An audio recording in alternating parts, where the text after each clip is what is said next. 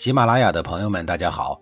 告诉大家一个好消息，除了音频以外，我最近开始以视频的方式为大家讲历史，内容也不再局限于中国古代史，而是涵盖人文、社会、西方历史等等，还包括对一些经典童话人物、历史人物进行全新解读。欢迎大家在微信视频号里搜索“志明侃历史”，同志的志，光明的明，调侃的侃，历史故事的历史，我在视频里等你。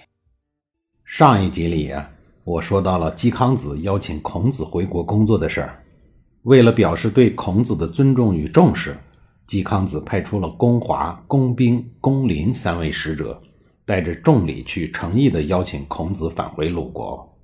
嵇康子曾经问过冉求说：“孔子是一个什么样的人呀？怎样迎接他老人家回来才合乎他的心意呢？”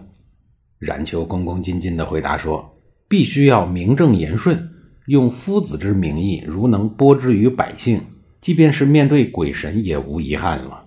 面对冉求的文绉绉，嵇康子不解地问道：“恕我愚钝，您能说得明白一些吗？”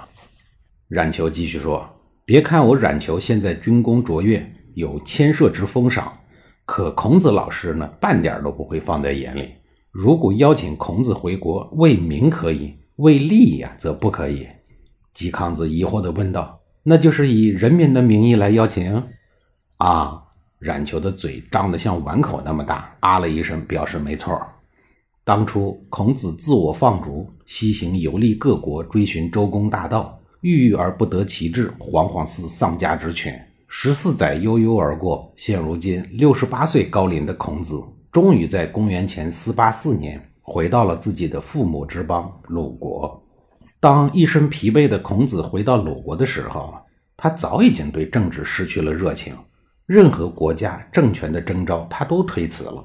他所要做的事儿呢，就只剩下述而不做的述了。他要把先人的思想传承下去。于是呢，他又收了第三批的弟子，将私学事业推上了历史的第一个高峰。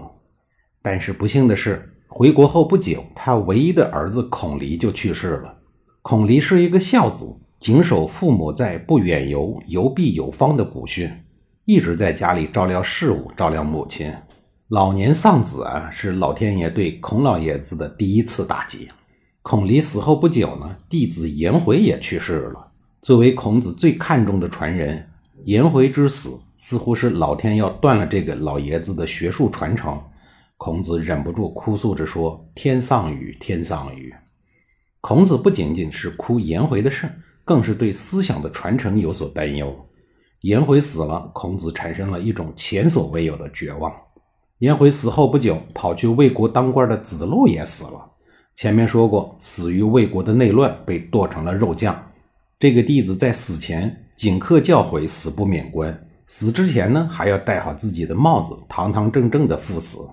孔子听说了这件事以后呢，倒掉了家里的所有的肉酱来祭奠他。这些接二连三的打击让这个伤心的老人步入了绝望，他一病不起，自知大限将至。说到这儿啊，不得不提他的贤内助妻子。早在他周游列国的时候呢，就已经先他而去的，留给他的呀，只是一方浅浅的墓地。我每次都在试图设想，这个老人是不是也会在心爱的女人的坟墓前流泪？但是呢，我总是找不到答案。一者爱之深，一者愧之初，我是没有办法体会的。哎呀，故国三千里，离别十四年，寂寞对浅暮，谁人解空悬呀？鲁哀公十六年这一年的夏天，孔子的精神好了一些。他从内室走到了室外，坐在门口晒太阳。他的眼睛一直注视着远方。过了很久，一个黑点出现在他的眼睛里。那个人是远行回来的子贡。孔子见子贡过来请安，便悠悠地对子贡说：“子贡啊，你为什么回来的这么晚呢？”随后，孔子流着泪吟唱道：“梁柱断了，泰山崩了，哲人将要如同草木一样枯萎腐烂了。”过了好大一会儿，他又叹息着说：“天下无道已经很久很久了，没有人肯采纳我的政治主张，我的主张是不可能实现了。”昨天夜里，我梦见夏朝人在东街接受祭祀，周人在西街接受祭祀，殷商人在两柱之间接受祭祀。我呢，坐在两柱的中间，因为我的先祖是殷商人啊。这一次，子贡没有再出去了，他亲自侍奉老师。七天以后，作为一个由底层向上，凭着正道，不借助任何政治势力，赢得各个诸侯国尊重的一个满怀理想又尝遍理想破灭滋味，最后还是不放弃自己理想的一个为了思想能够传承下去而诲人不倦的，在弟子的眼里如同亲生父亲般的孔子，安然地死在了自己的卧室里。就好像平平常常的睡去一样，只是这一次他不用再承受风餐露宿的磨砺，不用感受尝遍理想破灭的绝望，也用不着再提醒自己需要用吃生姜来暖胃。孔子去世以后，鲁哀公亲自吊唁这位圣人鸿儒，他无比幽怨地说：“孔子死后，自己再也没有可以参照的贤人了。情到深处，堂堂的一国国君，竟然哭得像一个孩子一样。”子贡替孔子安排着诸位弟子服新丧，然后他一个人默默地守了老师的六年庐。他一直记得当年那个和他诗书论道、谈笑风生的时候，那个至真至性的像父亲一般的老师。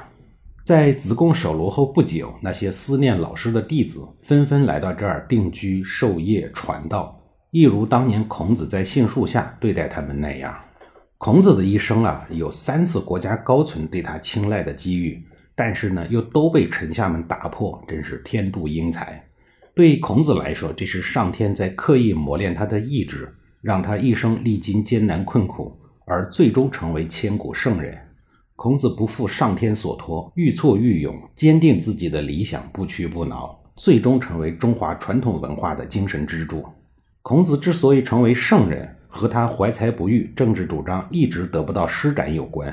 他在政治上得不到成就，就只好转向教育，这才造就了历史上永远的孔子。纵观孔子的一生，是流亡的一生，是颠沛流离的一生，是郁郁不得志的人生。他有几次重大的机遇，但全部都失之交臂，留下了终身的嗟叹。但孔子个人的遗憾，却造就了中国人的福气。否则，哪儿有流传千古的儒家经典呢？说完了孔子去世的故事。下一集里，我接着给您讲，用不了多少年也要去世的鲁国的事儿。